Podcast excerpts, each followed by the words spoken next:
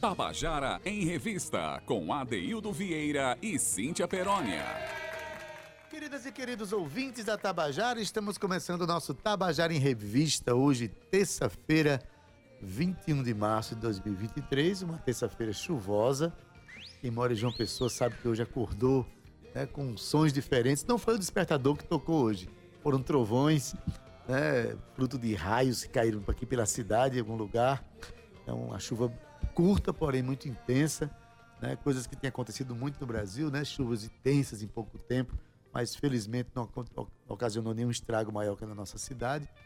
A gente sabe que teve uma queda de barreira aqui na, na, na BR-230, próximo ao Castelo Branco, mas Eita. imagino que já esteja normalizado o trânsito e tal. É isso, Cíntia? Você vê por ali? Bom dia, bom dia. Bom, Quer dizer, boa, boa tarde, tarde, né? Sim, tá aqui desde de manhã. ah, Daildo, é que eu tô aqui desde de manhã, Daildo. Mas você falando de manhã, teve uma queda. Pois é, a Devin normal pela BR, o, o, o meu fluxo estava tranquilo, mas realmente a outra mão realmente já tinha ali muita gente em volta, as barreiras sempre, todo ano tem esse problema aqui na BR, a barreira sempre cede, mas estava lá já as pessoas é, é, tentando organizar o mínimo do caos, porque fica um caos a BR-230. Mas enfim, está chovendo aqui, né? Chovendo no dia de São José, domingo, que para nós é uma alegria também, sinal de fartura, né? Boa tarde você que está nos ouvindo, boa tarde Cauê Barbosa, boa tarde, boa tarde Romana Ramalho que está com a gente aqui, Ana Clara Cordeiro, boa tarde Gabi, que também faz parte do nosso grupo de trabalho. E a gente hoje vai conversar bastante sobre o Nordeste, sobre literatura, mas hoje tem um dia muito. Hoje é um dia muito especial, porque hoje é, acontece a primeira edição do Palco Tabajara ao vivo, hoje lá na usina Energisa, na usina cultural Energisa, e que tem a apresentadora do programa, apresentadora poderosa, que também apresenta o nosso Tabajara em Revista. Uhul tô falando, ela já deu o ar da graça aqui, já deu, a, já deu as condições de trânsito aqui pra, pra gente. Cíntia Perônia, hoje tem palco Tabajara, menina. Boa tarde, né? Ê, boa tarde, ADD, novamente. Antes, antes eu disse bom dia, agora eu tô dizendo boa tarde, né? É. Que é pra gente dividir aqui. Boa tarde para você que está no seu carro. Boa tarde para você que está na sua casa. Você que está aí acompanhando a gente já pelo Facebook da Rádio Tabajara. Romana Ramalho está aqui com a gente hoje. Ela já deixou todo mundo bem bonitinho. E você já pode acessar o Facebook e ver que a gente já está aqui. Vamos falar sobre Palco Tabajara da Hildo Vieira. Não só eu, mas também Valdonato. Essa potência, nossa colega também. Colega não só da Rádio Tabajara, mas também da arte, da cultura é, dos movimentos né, da cena cultural paraibana. E ela vai estar, eu e ela vamos estar juntinhas aí na sala Vladimir Carvalho, que fica na usina Energisa, lá na Epitácio Pessoa. A partir das 8 horas vai começar as comemorações de 20 anos de usina Energisa. Então, a gente já te convida, já está rolando aí alguns vídeos que o Romana já aprontou junto com a gente, da gente aí fazendo aquele, aquela, aquela chamada bem. Chamamento charmoso. Bem particular. Mas estou aqui para convidar de novo. A gente vai conversar um pouquinho sobre o palco. Vai ter Macúmbia e Caburé, né? Fazendo essa festa hoje. Então, ó, fica antenado. Você pode ir com sua família. Lá o ambiente é para a família mesmo. Vai, leva os filhos, tia, avó, periquito, papagaio, cachorro. Não, pode, pode, Romana. Não animais, não. Não, não, não, não leva, não. Periquito, papagaio, cachorro. Não leva, não. Vamos, vamos, vamos prevenir. Mas o resto já pode levar. Vai acompanhado de quem você mais gosta para curtir essa noite latina, que a gente já dá o pontapé. Adaildo, além disso, além de ser transmitido ao vivo pela rádio, que eu acho muito bacana, que é, é maravilhoso, né? Que a gente faz ontem, eu ainda falei sobre isso, é o resgate desses programas de auditório que tinha antigamente nas rádios, que muitos músicos ficaram conhecidos por causa desses programas de, de, auditório, é, né? Nas épocas áureas do rádio, né? Exatamente. Tchau, tchau, Romana. Até mais tarde a gente se vê no palco Tabajara. E é, a gente, a, a, a Rádio Tabajara tem feito esse, esse papel, né? Que eu acho muito bonito. Já faz uns anos, já vai em, vai em várias edições. Eu não sei precisar aqui agora. É, a 2023 é a primeira edição agora, mas é, com muito orgulho, Adaildo, que a gente faz parte desse movimento, até mesmo na pandemia, não parou de acontecer. Claro que todo mundo se precavendo, todo mundo tomando as medidas corretas, mas mesmo na pandemia o Palco Tabajara ainda continua movimentando a cena. E é às 8 horas da noite, você pode chegar, a entrada é gratuita, é aquela entrada que a gente ama, né, Ade? Falar. É, é vai ser transmitido para quem não pode sair de casa, vai ser transmitido aí pelo YouTube da Rádio Tabajara, pelo Facebook e pela TV Assembleia. Então, assim, é um grande movimento que antecede ao Festival de Música da Paraíba, é o um movimento da Festa da Música da Paraíba. Então, a gente está muito feliz, eu estou muito feliz, estou ansiosa para chegar aí a hora. Já estou organizando aqui, a gente já vem trabalhando né, nos bastidores para que esse momento aconteça. E vai ser uma noite muito dançante, é muito. Olha, eu me lembro quando teve o período pandêmico, né, Cíntia? Que não, deixou, não deixaram de acontecer os shows, todo mundo com Isso. todos os cuidados sanitários, Isso. mas que a gente só podia assistir de casa. Dessa vez, não. O público pode comparecer Isso. ao espaço. Lá tem cadeiras, ambiente climatizado, maravilhoso. E eu digo a vocês, já, quem já foi a show de caburé, show de macúmbia, sabe que é para dançar, para se divertir, com letras inteligentes, né? O e com ritmos muito calientes. É né, maravilhoso, enfim. Vamos lá, a gente vai soltar também já já, de aí um, um, um, trechinho de um, de um contando a canção da Caburé. Vamos soltar também música de Macumbi antes da gente terminar o programa. Então já estamos em festa por aqui. Mas, Ade, hoje tem dias importantes, né? Tu, tu já tá ok aí ou eu. Já chegou aqui. Conta aí para mim. Hoje, 21 de março, Dia Internacional para a Eliminação da Discriminação Racial. Isso. E também Dia Nacional das Tradições Africanas. São, são datas, né, são, são, comemorações que né, se interligam, né, se complementam, né, Cíntia? Ao mesmo tempo que a gente valoriza as nossas tradições, as tradições africanas que vieram e formaram a cultura brasileira, Isso. essa cultura que, é, que a gente tem, que está cheia de elementos da africanidade são elementos que, exuberantes que tornam a vida da gente cada vez mais forte, é, mais forte para a luta e para a festa. Que a gente tem essa, essa tradição herdada dos africanos. E exatamente por isso, por admirar a cultura africana, admirar e conhecer a história dos negros no Brasil, é que é importante a gente lutar contra a discriminação racial no nosso país. Né? Infelizmente, a gente vê aí muitas manifestações de racismo e a gente tem que se levantar todo dia contra isso, né? A gente tem que, se, tem que fortalecer a ideia de que todos somos iguais e que a gente tem que lutar sempre contra o preconceito. Então, vai o nosso recado. É isso, Ade. Olha, quem sancionou essa lei é, do, do, Dia Nacional das Tradições Africanas, já você falando aí sobre o racismo, né? E a gente já. Porque, na verdade, são três datas importantes que a gente comemora hoje, que também a gente lembra das pessoas que têm síndrome de Down, também é dia 21 de, de março. Dia Internacional, a gente vai do macro, né? O Dia Internacional da Eliminação da Discriminação Racial e vem pro, racial e vem para o micro, que é já nacional aqui, que é o Dia Nacional das Tradições Africanas. O Dia Nacional das, das Tradições Africanas foi sancionado por Lula, lá no dia 21 de março é, é, 1980. Eu tenho que ver, Ade, melhor, porque essa informação não está correta aqui que eu coloquei. Então, prefiro dar uma, uma, uma informação precisa para o nosso ouvinte. Mas o candomblé, AD e a Umbanda, né, tem origem africana e aqui no Brasil começou mais no Nordeste, nos estados da Bahia e Pernambuco, lá no comecinho. Então é uma religião que se espalhou por todo o país. Atualmente tem mais de 3 milhões de praticantes, Adaildo. Então a gente precisa de respeitar as religiões que antecederam as nossas, mesmo aquelas que surgiram depois. A gente precisa de entender que o meu, o meu quadrado é meu quadrado, o quadrado do vizinho tem que ser respeitado. Né? Então, Respeitar assim, a diversidade, né? que seja religiosa, que seja racial, exatamente. que seja qualquer um, de é, credo. É, é, de, então, assim, a, como, eu, como eu vinha dizendo, a crença foi proibida, Adaildo, discriminada por séculos. Né? E com, com os, seus, os seus praticantes sofreram perseguições, prisões, né? E então eles começaram a fazer o uso do sincretismo como forma de legitimação. O que é que é o sincretismo?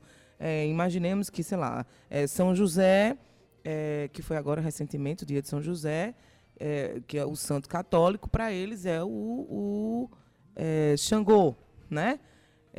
Estou é, fazendo assim uma, uma alusão. Seguramente Nossa Senhora da Conceição e Iemanjá, por exemplo. Exato. Então, eles começaram a fazer uso do sincretismo para poder adorar o, o, as, a sua, as, os seus deuses, as suas divindades, com mais tranquilidade. Para mim, isso já, já vem de um absurdo. Você vetar alguém da sua crença para poder você se engolir a crença do outro, sabe? Colocar, como a gente fala no, no, bom português, goela abaixo a sua crença, porque a sua é verdadeira e a minha não é, isso já é um absurdo, já veta o direito da liberdade de qualquer outra pessoa.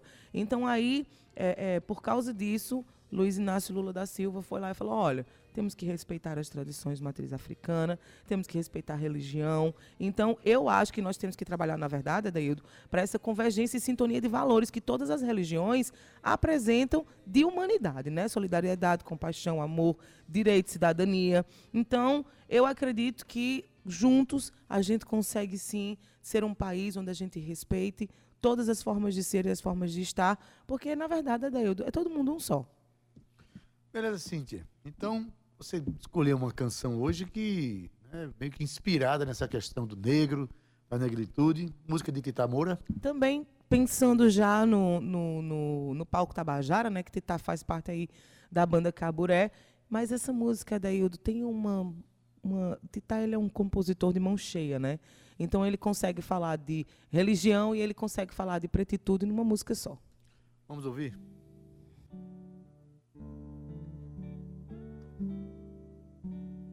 Preto desmaio ouvido no teu peito. Ouço as dores da tua tribo. Coração quilombo, diga gogó. De cantoria em que bum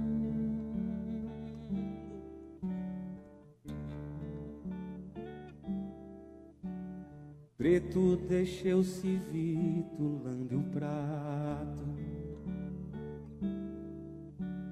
De grão em grão eu encho o pranto. Deixa de comer na mão Pra comer de prato fundo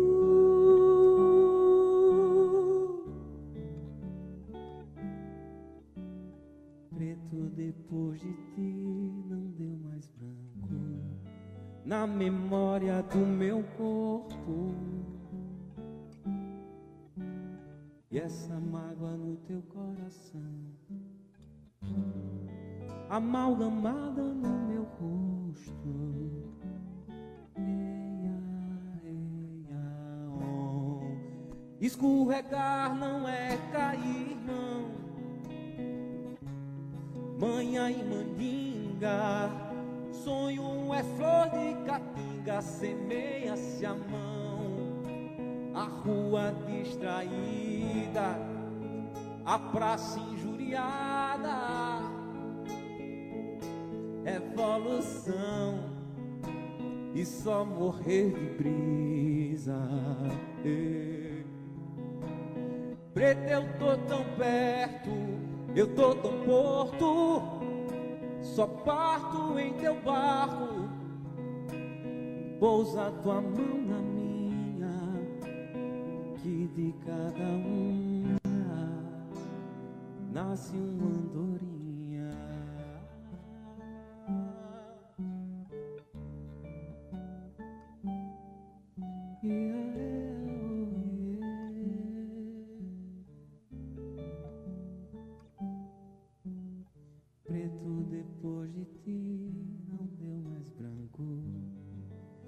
Na memória do meu corpo.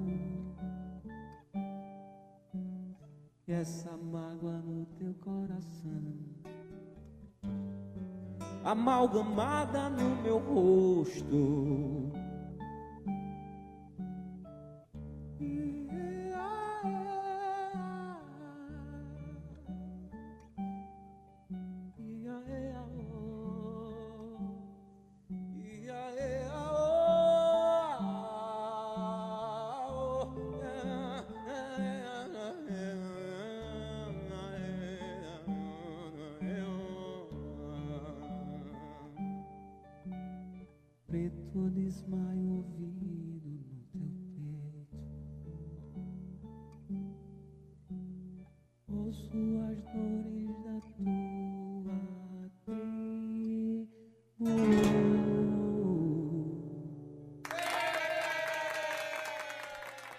acabou de ouvir a música Preto de Titamura.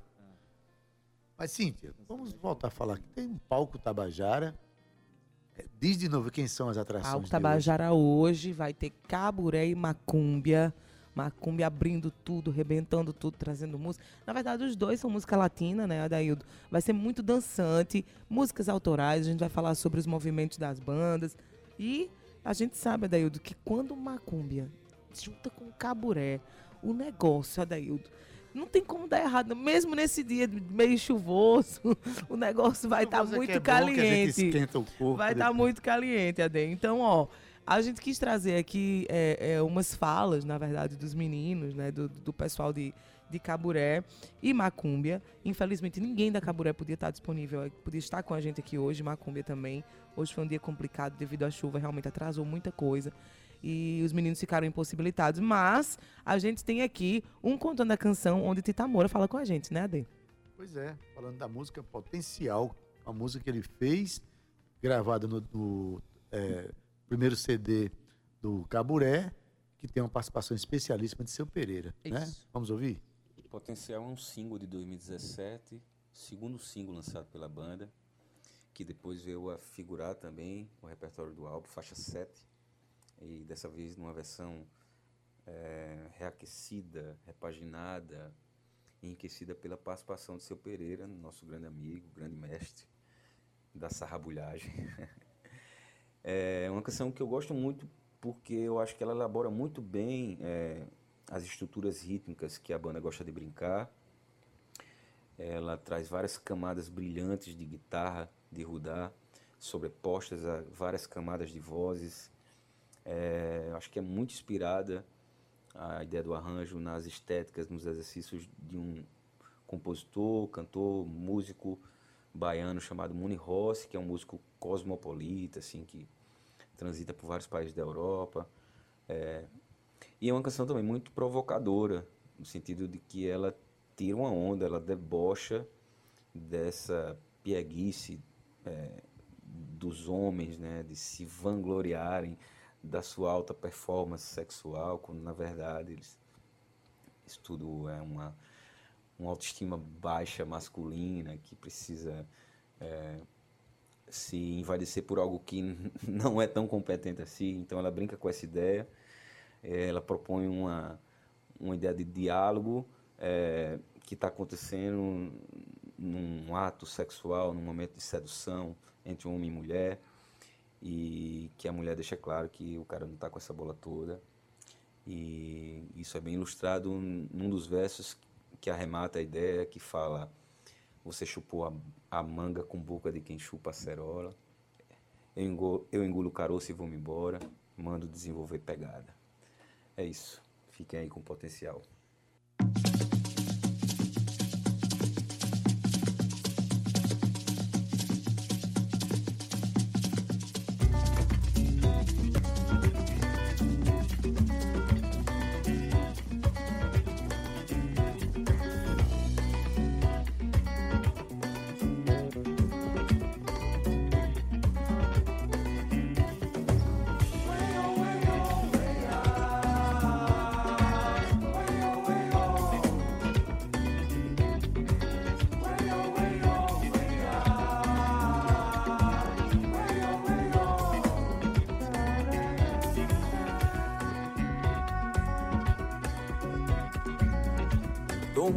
Bem no céu do seu umbigo. Bem querer e cafuné.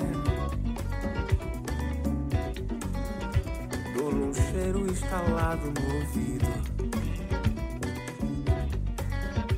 Miro e flecho,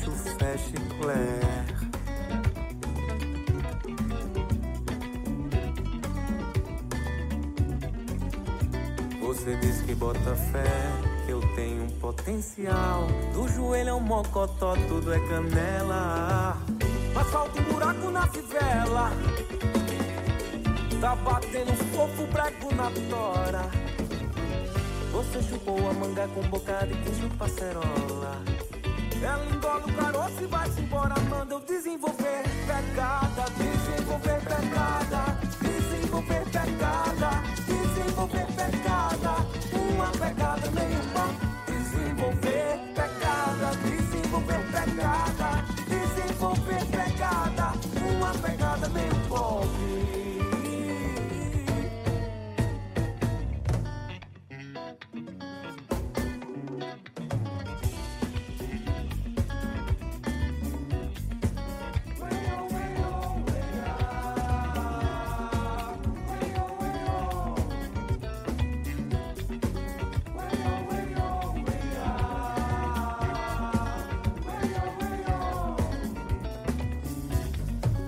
Pereira? E essa pegada meio pop? O que é que tu achou? Tô mordida bem no céu do seu umbigo.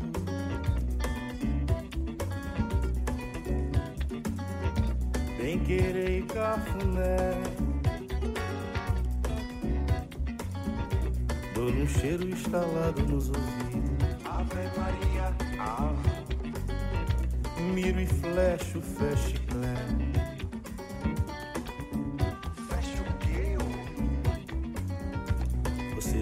bota fé, que eu tenho potencial. Do joelho ao mocotó, tudo é canela. No asfalto, um buraco na fivela. Tá batendo um fofo prego na tora. Você chupou a manga com boca de quem chupa cerola. Ela engole o caroço e vai-se embora. Mandou desenvolver pegada, desenvolver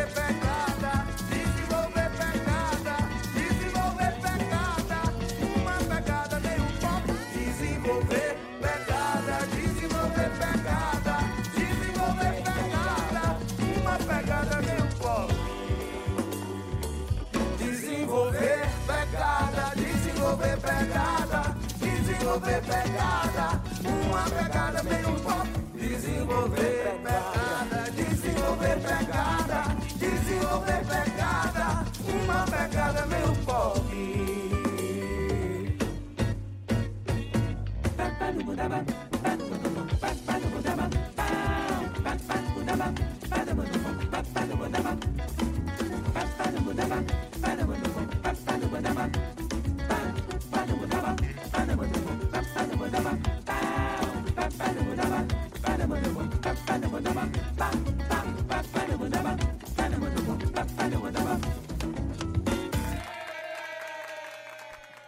acabou de ouvir a canção Potencial com o grupo Caburé, música de Tita Moura.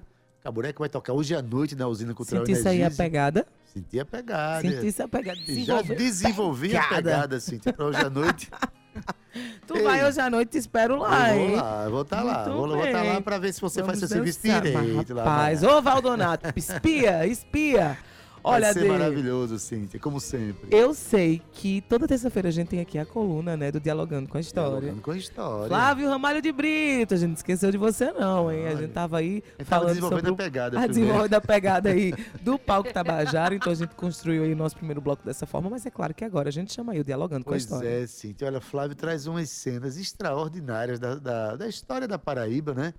E talvez muita gente não saiba que pela Paraíba já passou um Zeppelin aqui em 1930. Imagina aí, aqui na cidade de João Pessoa, passa um Zeppelin voando aqui pelo centro, por cima da Duque de Caxias. Olha, né? Interessante essa cena, só os historiadores contam isso, muita gente não sabe.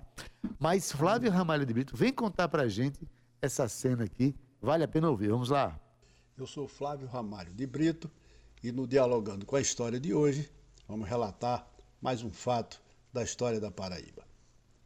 A partir de meados da segunda metade do século XIX, intensificaram-se em vários lugares do mundo os experimentos com o objetivo de se conseguir voos motorizados em balões, que eram então chamados de dirigíveis. Obras escritas na época, como Cinco Semanas em um Balão, do francês Jules Verne, iniciavam o que viria a ser a literatura de ficção científica e estimulavam a construção de novas invenções aeronáuticas. Em Paris, em setembro de 1898, um jovem de 25 anos conseguiu voar com um dirigível que ele construíra e que tinha a forma de um charuto com 25 metros de comprimento. Naquela que foi a primeira experiência devidamente documentada de um voo motorizado e controlado de um balão. E o jovem inventor, que era o brasileiro Alberto Santos Dumont, ainda seria personagem de outros episódios pioneiros na aviação mundial. Dentre os inúmeros inventores de protótipos para a navegação aérea naquele tempo, estava o Graf, Conde Ferdinand von Zeppelin, apelidado de o velho Conde Maluco. Militar alemão de vida aventurosa, o Conde Zeppelin, em 1894, obteve na Alemanha uma patente para a construção de um dirigível. Após várias experiências frustradas, o Conde Zeppelin conseguiu construir uma aeronave que foi operada com tal êxito que as versões seguintes do seu equipamento e dos outros dirigíveis que foram, a partir daí, sendo fabricados, passaram a ser chamados indistintamente de Zeppelins. No final de 1909, era inaugurada a primeira linha aérea regular de passageiros com dirigíveis Zeppelins entre cidades da Alemanha. A Primeira Guerra Mundial interrompeu o crescente aproveitamento dos Zeppelins no transporte de passageiros, tendo o dirigível sido empregado para fins militares pelas forças alemães que bombardearam Londres. Passados os anos do conflito, foi retomada a utilização do Zeppelin no transporte aéreo e em outubro de 1928 o dirigível fez o seu primeiro voo atravessando o Atlântico com destino aos Estados Unidos. Em maio de 1930, anunciava-se a primeira viagem do Graf Zeppelin da Alemanha para o Brasil, com a instalação de uma rota regular para transporte de passageiros e de serviços postais entre os dois países. A rota do voo era da Alemanha até o Rio de Janeiro, com escala no Recife. No seu trajeto para o Recife, o Graf Zeppelin passaria sobre a capital da Paraíba. O Estado vivia então uma situação de grande intranquilidade que se iniciara dois meses antes, quando irrompera nos sertões da Paraíba uma rebelião contra o governo estadual e que tinha o seu epicentro no município de Princesa. Apesar da turbulência da situação, a passagem do Graf Zeppelin pelos céus da então chamada Cidade da Paraíba fez com que fossem suspensas momentaneamente as preocupações da população com a Guerra de Princesa. Embora o sobrevoo do Graf Zeppelin tivesse sido previamente anunciado, foi frustrada a expectativa da população para a passagem do dirigível pela capital do estado, por razões das condições atmosféricas desfavoráveis. A chegada do Graf Zeppelin no Recife foi saudada em manchetes entusiásticas nos jornais da cidade e as principais autoridades do Estado estavam presentes na aterrissagem da aeronave, cujos tripulantes e passageiros foram saudados por Gilberto Freire, que era oficial de gabinete do governador. Após a parada no Recife, o Zeppelin retomou o seu percurso em direção ao Rio de Janeiro, ponto final da sua rota. Depois de uma breve permanência no Rio, retornou para o Recife, de onde iniciaria a sua volta para a Alemanha. Na expectativa da passagem do dirigível pelos céus da capital, os paraibanos novamente esqueceram a Guerra de Princesa e aguardaram que a aeronave, desta vez, sobrevoasse a cidade de Nossa Senhora das Neves. E foi o que ocorreu no dia 28 de maio, conforme relato publicado no jornal A União. Ontem, a uma hora e dez minutos da tarde, a população assistiu a um espetáculo majestoso com a passagem sobre esta capital do dirigível alemão Graf Zeppelin. A possante aeronave passou em voo sereno num belo semicírculo a cerca de 100 metros de altura, podendo ser vista em seus mínimos detalhes. Quando cruzava pelas ruas Duque de Caxias e General Osório, o Zeppelin voou vagarosamente, entusiasmando a multidão que se alongava naquelas artérias. A passagem do Graf Zeppelin pelos céus da Paraíba deixou imagens inesquecíveis naqueles que presenciaram o sobrevoo do dirigível alemão em baixa altitude pelo centro da cidade, como foi o caso do menino Petrônio de Castro Pinto, que mais de duas décadas depois relembrou o acontecimento em crônica publicada em jornal local. E assim escreveu o cronista. E foi por essa fase do ano que a lagoa movimentou-se, arregimentou-se e entusiasmou-se. É que numa manhã daquelas passava pela cidade o Graf Zeppelin. E quando o dia chegou foi uma festa. O Graf Zeppelin passou bonito, rasgando o céu e desaparecendo na amplidão, resplandecendo de beleza com seu corpo de alumínio. E a lagoa teve assunto para muitos dias, o calor foi esquecido por algum tempo. E o cronista relatava que o Zeppelin fazia proezas. Assustava toda a gente. Eita, agora ele cai, diziam. E o avião ficava quase rente com o telhado de uma mercearia. Depois levantava voo e sumia. E a meninada gritava: Esse Zé Pelinha é um danado. Em outro, dialogando com a história, voltaremos com outros fatos da vida cultural da Paraíba. Tabajara em Revista. Pois é, ó, Flávio Ramalho de Brito, através do nosso quadro Dialogando com a História, uma parceria da Rádio Tabajara com o Instituto Histórico e Geográfico da Paraíba, contando esse momento aí que foi, eu imagino aí, sim, imagina aí, você em 1930, quando a cidade né, não tinha nada de tecnologia ainda, e de repente passa no céu um Zeppelin, deve ter sido algo, para alguns muito assustador, para outros muito curioso, né? Sim. Mas maravilha. Sim. Maravilha são essas histórias contadas aqui. Ah, né? o IHGP sempre, o Instituto Geográfico Histórico da Paraíba, sempre com a gente. Toda terça-feira, mandar um beijo para Flávio Ramalho, para toda a equipe que participa com a gente aqui do Dialogando, viu, gente? Ade, olha só, quero mandar um beijo para José Lagoano Pereira, que está aqui com a gente no Facebook. Magali Kleber perguntando: Olá, que estou aqui no Sul. Um beijo pro Sul. Magali, minha querida. Que um música abraço. é essa? Gostei desse verso na valha, ela falou. E parece um mambo.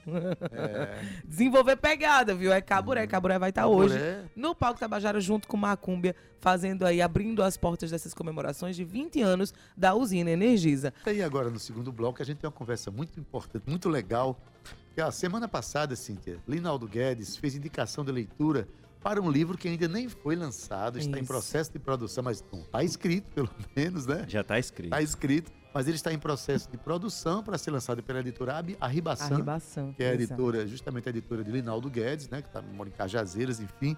E o autor desse livro é Johnny Eri Alves, e eu fiquei curioso dele vir aqui justamente para a gente conversar sobre o tema do livro. O livro se chama Nordeste nunca houve, Cíntia. Olha, é uma literatura contemporânea aí, a daí da região do Nordeste, né, que possibilita os modos de reinterpretação figuracional da região Nordeste. Olha que isso. Então aí, ó, Johnny Eyre, ele, ele, ele nega todos os estereótipos impostos ao Isso. Nordeste e faz essa região uma especialidade, Adaildo, digamos que a partir da ótica estética conectada à fome, à seca, né, o sol escaldante e à tradição. Eu quero saber sobre esse babado. 2h42, boa tarde, Johnny Eyre, seja bem-vindo novamente. Boa tarde, Cíntia. Boa tarde, meu amigo Adaildo. É uma satisfação estar aqui conversando com vocês. Estou à disposição um abraço para a grande João Pessoa e todos que nos que escutam, aonde chega as ondas, né? Sim. Da Rádio Tabajara e do Tabajara em Revista. E vamos bater um papo aí. vamos embora. Um tempinho, então vamos embora. Esse Nordeste nunca. Vai, vai, Ade, vai, vai. É porque vai. assim, a primeira coisa que me vem à cabeça sentir aqui, por exemplo, é, Luiz Gonzaga nos anos 40 sai do Nordeste e fez pelo Nordeste para o Brasil coisa que eu acho que quase nenhum político nordestino conseguiu, foi colocar a cena nordestina para o Brasil inteiro conhecer, cantar, se encantar com ela, mas levou aquele sentimento de saudade, levou a cena da seca, do sofrimento, Sim. do retirante, né? Tudo isso. Assim como a literatura, como Grandes Sertões Veredas, leva também essa, essa, essa, esse sentimento de aridez, de dificuldade, de, e me parece que essa imagem, ela perdura, ela continua.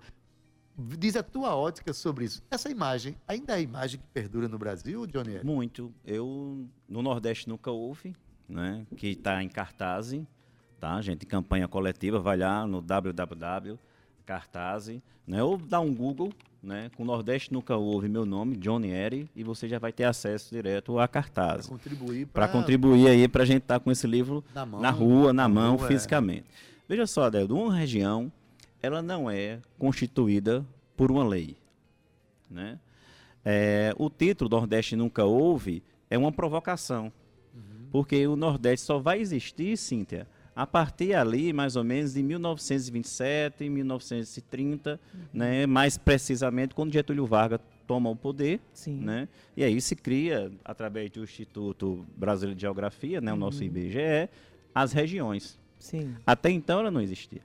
Mas uma região não se faz só com lei, se faz com som, se faz com a topografia, né? se faz com a linguagem, com a cultura, com a cultura. Né? Então, o que eu percebo e que eu digo lá em Nordeste no Clube é que nós temos nordestes, somos plurais. Vindo de Campina para cá, a gente vai ver a topografia muda. Então, Luiz Gonzaga foi um desses é, atores né, dentro dessa cena de Nordeste que se monta, né, responsável por esse espaço, vamos dizer assim, telúrico, essencialista do que é o Nordeste. Uhum. E é interessante que ele produz a música dele né, fora do Nordeste. Uhum. Ele começa tocando, por exemplo, no Rio de Janeiro, né, em orquestras. Uhum. Então, quer dizer, ele não está na, nossa, na espacialidade dele de origem e via saudade, como você bem trata, via nesse esse aspecto né, da retirança, uhum. vamos dizer assim, é que ele constitui o Nordeste que ele cria. No meu ponto de vista, diferente, por exemplo, de Jacques do Pandeiro um cara mais urbano, é contemporâneo do Luiz Gonzaga, que mostra um outro Nordeste. Um Nordeste que parece muito os seus personagens, os seus atores na, na música, por exemplo, do que a gente conhece como o malandro carioca. Né? Então, vamos dizer, o malandro ele não é carioca. Uhum. O malandro ele está em toda a espacialidade. O malandro é brasileiro. Né? O malandro é brasileiro. ele estava aqui no Nordeste e Jackson mostra isso. Uhum. Então, só para a gente ter aqui é, essa ponta de conversa. Eu convidei a comadre Sebastiana, né? né? A comadre Sebastiana, né? Ele tem uma música que ele fala da, da rua Arrojada Lisboa, lá em Campina Grande, né? onde tem uma briga no forró né? Sim. Tá? E aí o cara que é chamado de, de, de, serrotão, né? Ele vai dizer que o cara vai ser serrinha da para-unha, né? Então, você percebe que... O cuco social que o ele canta, social, que Jackson tem com... uma, uma, outra pegada do Nordeste.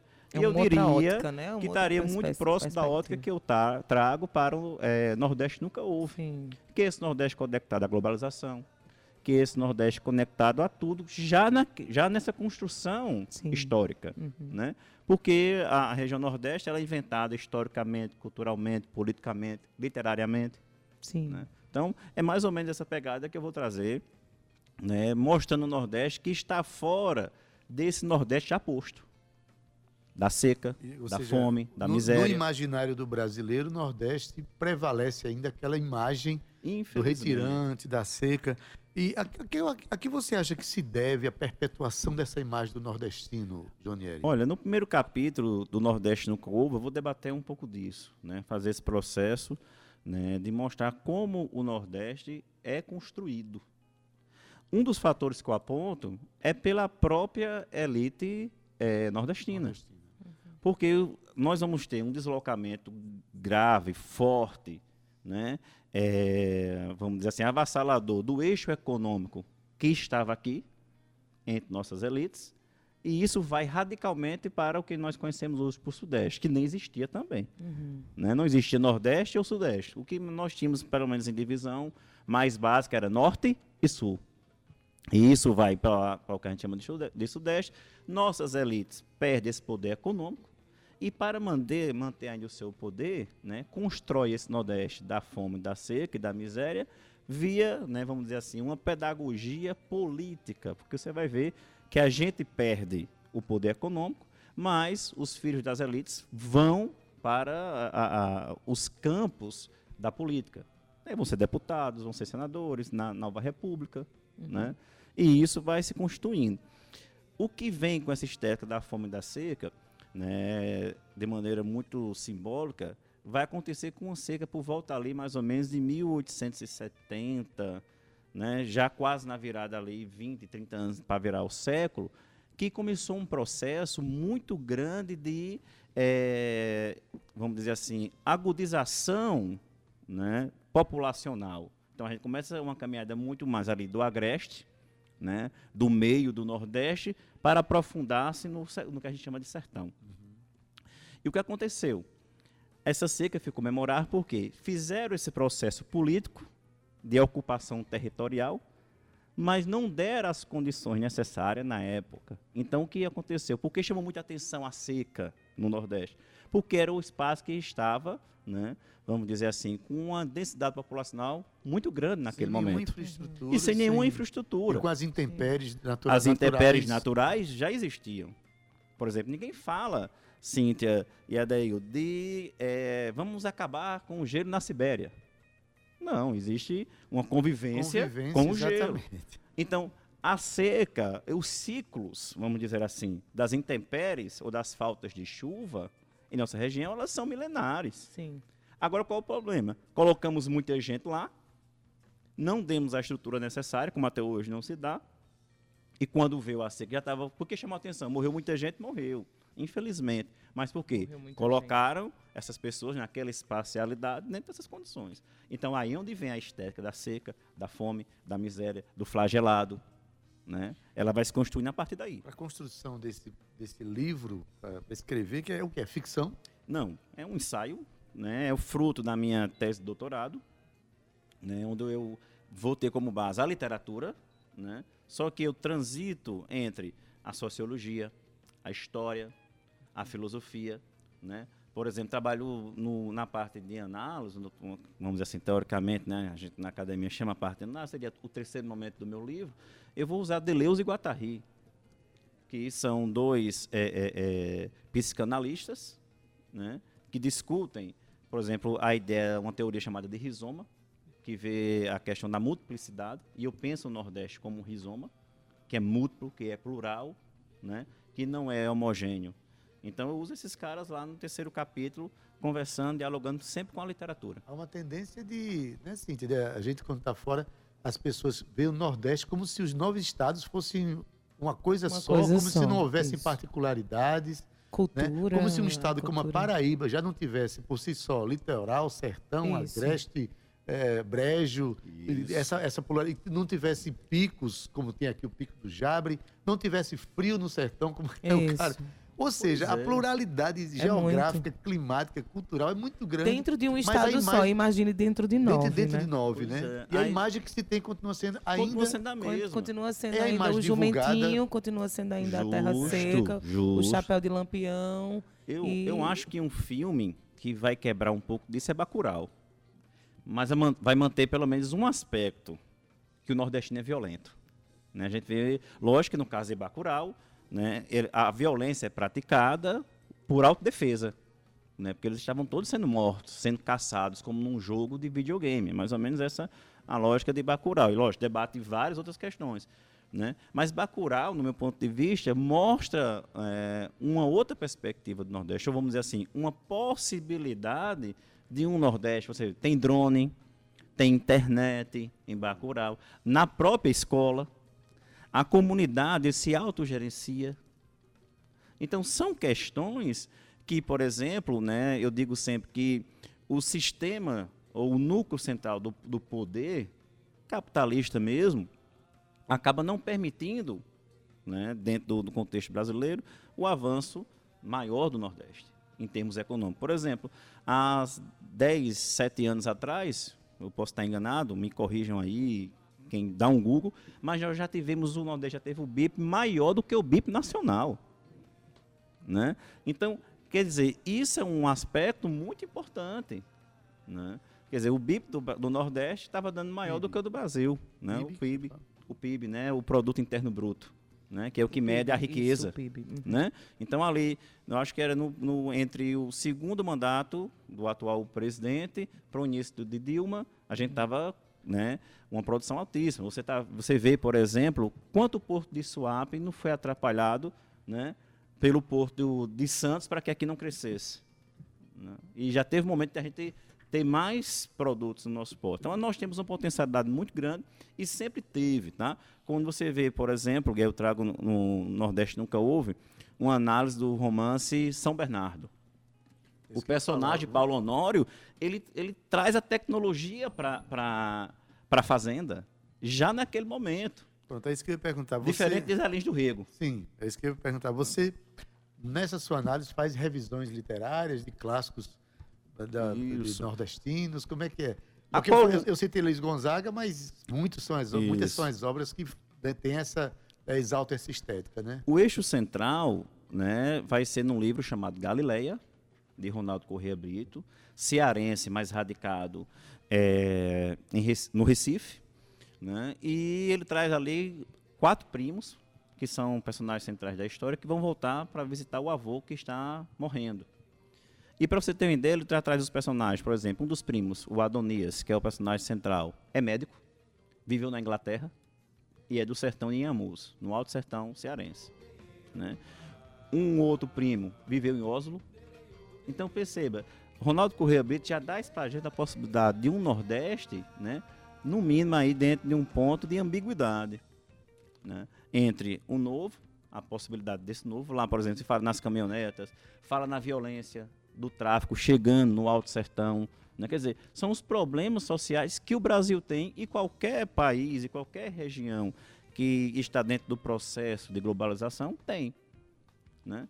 Então, o eixo, o eixo dorsal é a literatura a partir do romance Galileia, mas aí eu vou fragmentando e trazendo né, outra, outras confluências com outros romances. Inclusive é- Zé Lins do Rego, né? Exato. Nosso Mas paraibano. assim, só a gente tá chegando já perto da, da nossa nosso final, Que porque pena. esse, esse tema ele é instigante. É, mas eu queria saber Esse é, ônibus, cara. um ônibus de Campina Grande para cá, mas foi- A culpa não é minha. mas é assim, do mundo. no lançamento a gente volta para conversar, Volta. mas eu queria só saber o seguinte, esse livro, ele também sugere ou ele só analisa? eu faço uma análise geral, né? E dentro dos romances, eu vou mostrando que esse Nordeste posto nunca houve. Qual é o posto? O da seca, o da fome. Então, por exemplo, até mesmo porque eu não, eu não gosto de chamar assim, mas já tem um carimbo, que é o regionalismo de 30, eu vou mostrando, inclusive, obras que se dizem regionais, os aspectos metropolitanos, os aspectos modernos que já estavam naquela obra que dizem que é regional que é o que aconteceu agora com o Tortarado. Que, do meu ponto de vista, como crítico literário, eu observo o Tortarado, eh, vamos dizer assim, dentro de um, de um- de um espectro muito de Gabo, né? na Colômbia, né? 100 Anos de Solidão. Esse romance fantástico, maravilhoso. Eu acho que é assim que deveria ser lido o romance Tortarado. Mas não, porque ele é baiano, estava eh, e escreve sobre um quilombo, né? Inclusive vocês falaram aqui da questão, né, a- da cultura afro, né? Hoje está fazendo essa remissão e o, o Torturado faz isso. Infelizmente não está na obra porque eu já estava fechando a tese, então não dava para entrar mais em um romance. E, e simplesmente por ele ser nordestino, já taxam ele de um romance regionalista. No meu ponto de vista, não é. Entendeu? Então, o que é isso? É essa, esse campo simbólico, esse poder simbólico imposto ao Nordeste como sendo lugar apenas do local.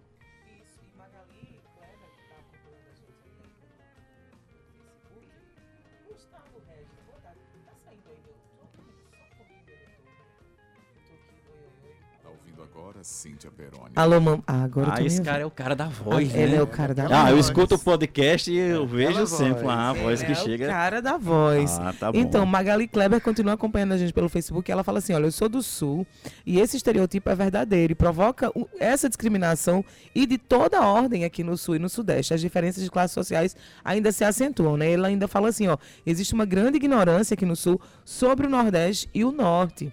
Ah, então compra o nosso livro, tá? Compra Vai lá na livro. cartaz, né? Olha, apoia olha. a A campanha. Ribaçan e a editora, vai lá, apoia a campanha. Olha, E o livro vai chegar aí. Vai, Ali, com certeza. está em Londrina, né, na cidade de Londrina. Tá lá- lá em Um Londrina, abraço é isso aí. Forte para Pra Magali. todo mundo também Um tá privilégio a nosso você ter a Magali Kleber como, Que bom. como ouvinte. E a- chegou a hora de dizer assim, como adquirir esse livro, como contribuir para que esse livro saia, que essa discussão ela permaneça perene, que ela Isso. permaneça contribuindo para o avanço da imagem do Nordeste, como ele é realmente. Verdade. Então, vamos lá. Para quem quer adquirir o livro, entra aí no Google, dá um vai no buscador, coloca o nome Nordeste Nunca Houve e bota meu nome, Johnny R. Alves, J-O-H-N-I-E-R-E. Repete lá o nome, repete o nome. Nordeste Nunca Houve, Certo. Johnny R. Alves e bota assim, cartaz. Quando você fizer isso, já vai entrar no link, você clica no link, é muito prático. Você pode pagar por Pix, por boleto, por cartão e tá baratinho lá nessa pré-venda. Magali, que mora lá em Londrina, Ela vai fazer dessa livro- forma. livro A. Ribaçan, a editora, vai, quando terminar a campanha, vai fazer a listagem, pegar todos os endereços, que preenche rapida, rapidamente o seu endereço lá, coloca seu nome e o CEP, então já vai o endereço, e quando a gente fechar a campanha, né, os livros vão ser entregues. Você Tem vários bônus lá, tá, gente? Olha na pré-venda. Inclusive, o bônus principal é comprar o livro apenas por 50 reais, né? E já vai com frete incluso. Mas eu vou já dizendo que tem um livro aqui de Jonieri também para sortear, que é o livro Página para Versos, né, de Jonieri Alves Ribeiro. E você pode ligar aqui, é um livro de poesias, tá? Você pode ligar para 3218-7933, 3218-7933, e você já pode adquirir esse livro aí, ó. Jonieri Alves, para, página para versos. Eu já tenho o meu aqui dedicado, viu, Adaildo ah. Vieira?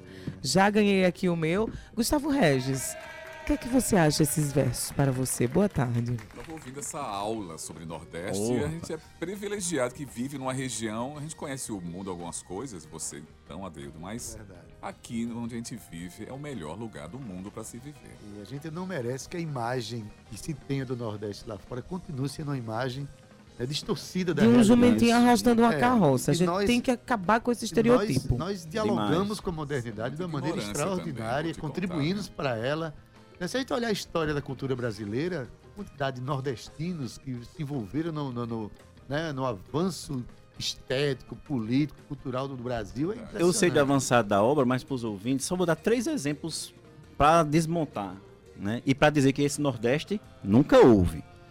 Por exemplo, é, tecnologia. Se você está no Rio Grande do Sul, você tem um celular de uma marca M, que eu não vou dizer o nome para a gente não dar spoiler sim, aqui, sim, nem, né? Sim. Eles não pagaram mexendo para a gente. Mas com certeza, muitos dos softwares do seu computador, do seu celular, foram produzidos ou em Campina Grande ou na cidade do Recife, com as chamadas incubadoras digitais. Tá? Dois, você tem lançamento de foguete da NASA né? E tem um campo, né? É, se eu não falar memória, no Maranhão. E também você tem aqui as agulhas negras no Rio Grande do sim, Norte. Sim, sim. Né? Três, né? você tem aí é, no campo cultural da literatura a Semana de Arte Moderna, que dizem que é paulista. Se você contar e olhar bem, tem lá muitos nordestinos. Sim.